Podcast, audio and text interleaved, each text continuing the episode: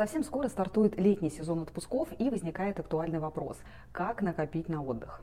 К примеру, если до отпуска осталось еще 3-4 месяца, то есть время еще есть, желательно в этот период избегать лишних трат, без которых вы вполне можете обойтись. Ведь согласитесь, мотивация существенная. Думайте об отдыхе и не думайте о мелочах, которые могут его отдалить. Используйте бонусы, премии, кэшбэк, да любые сэкономленные деньги на благо своей цели. Может показаться, что это мелочи, но на самом деле из мелочей набегает приличная сумма. Время и смена сезона отражается на гардеробе. Выделите время и разберите его. Продайте все ненужное и дайте вещам вторую жизнь. А вырученные с продажи деньги, само собой, направьте на цель. Кстати, если у вас есть хобби, благодаря которым можно заработать, то не упускайте шанс и воспользуйтесь.